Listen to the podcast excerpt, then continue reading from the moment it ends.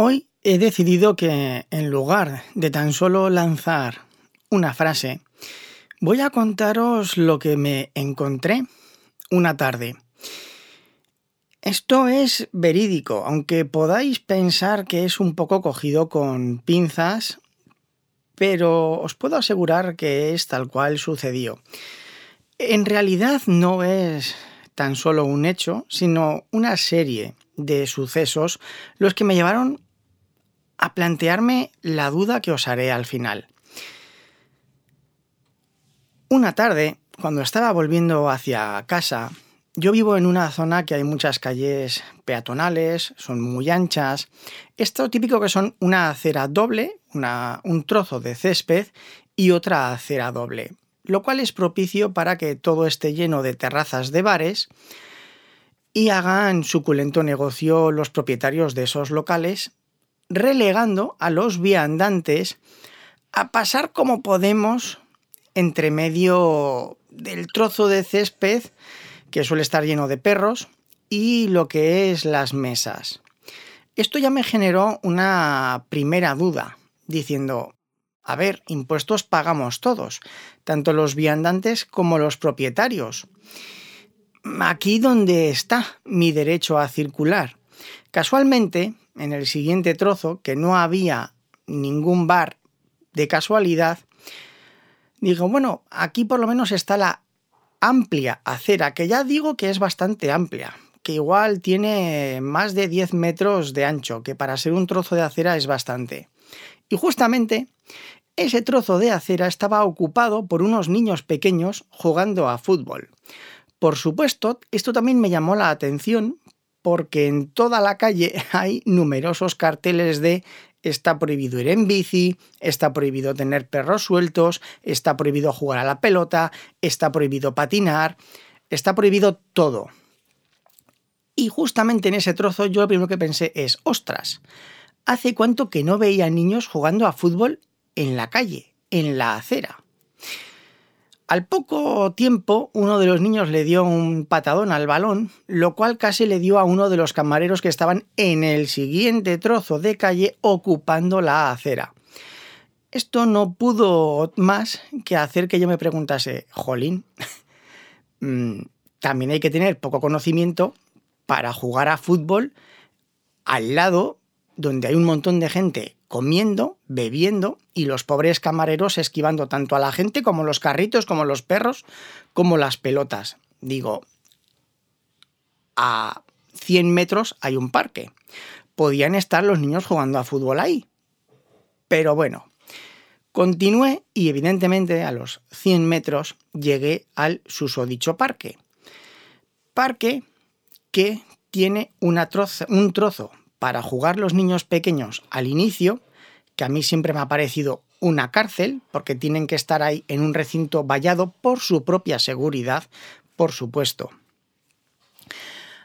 Al otro lado hay un trozo de hormigón, que es una plancha para freír a los humanos, porque evidentemente no hay absolutamente nada de sombra. Es un trozo de hormigón liso. Y al otro lado hay un recinto, un pipicán creo que le llaman, para que los que tienen perros vayan allí a soltar a los perros.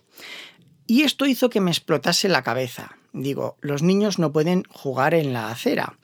Para unos niños que hay jugando en la acera, a mí me parece mal porque le pueden dar un pelotazo a la gente que está ocupando la acera. Los niños pequeños tienen que estar en el trozo que está destinado a los niños pequeños que es su sitio. Los perros no pueden estar sueltos, todo el parque está lleno de carteles de que está prohibido tener perros sueltos. Un perro que es un animal que por su propia naturaleza necesita correr, necesita desfogarse, necesita jugar y tiene que estar atado todo el rato, salvo en el recinto del pipicán, que incluso para mí se me haría una tortura no poder salir de ahí a moverme. Y los niños, que quieren jugar a fútbol tienen que estar en ese trozo de hormigón. Los niños que quieren saltar a la comba tienen que estar en ese trozo de hormigón. Los que quieren patinar tienen que estar en el trozo de hormigón. ¿Qué es lo que ocurría? Pues que en el trozo de hormigón había cinco niños jugando a fútbol y todos los demás alrededor del trozo de hormigón jugando con el móvil. Y como digo, aquí es donde me explotó la cabeza, porque en primer lugar, nos quejamos de que los niños están todo el día con el móvil, en lugar de estar en la calle jugando como hacíamos nosotros. Pero en la calle está prohibido jugar. Que se vayan al parque. Pero es que en el parque no se puede jugar a nada no se puede pisar el césped salvo en los trozos que están habilitados a tal efecto. Que como haya seis niños jugando a fútbol ya me dirás tú cómo te vas a poner a patinar. Entre los que están jugando a fútbol, que encima te dirán, pero no ves que están jugando a fútbol, no molestes. Los niños pequeños tienen que estar en su recinto, los perros también. El parque estaba vacío. El parque estaba lleno y a la vez el parque estaba vacío. Y aquí es donde yo os planteo. ¿Para qué sirve un parque si los perros no pueden correr, los niños no pueden jugar, no se puede ir en bici? ¿Para qué sirve el césped? No se puede pisar. Cuesta mucho mantenerlo, por supuesto. No te digo que no, y si lo pisas, se estropea. Entonces los parques son museos, para que recordemos cómo es una zona verde. Si tienes perro, si tienes mascota, tienes que pagar un montón de licencias, vacunas, revisiones. Pero el perro no tiene derecho más que a estar todo el día atado o soltarlo en ese trozo de pipicán. Los niños pequeños tienen que estar ahí encerrados, todos, y hay tres columpios, un tobogán y unas cuerdas. ¿Eso da para que estén 20 niños ahí metidos jugando? No tengo una pregunta concreta, tengo muchas. ¿Qué es un espacio público? ¿Quién tiene derecho a utilizar ese espacio público? ¿Qué es un parque? ¿Cuál es el objetivo de un parque? Si queremos que los niños no estén en casa con dispositivos móviles y queremos que juguemos, pero luego no queremos que juguemos porque molestan donde queremos que jueguen los niños, cómo queremos que jueguen, en qué lugares queremos que jueguen. No lo sé. No tengo ninguna pregunta en concreto, tengo muchas y tengo muchas dudas.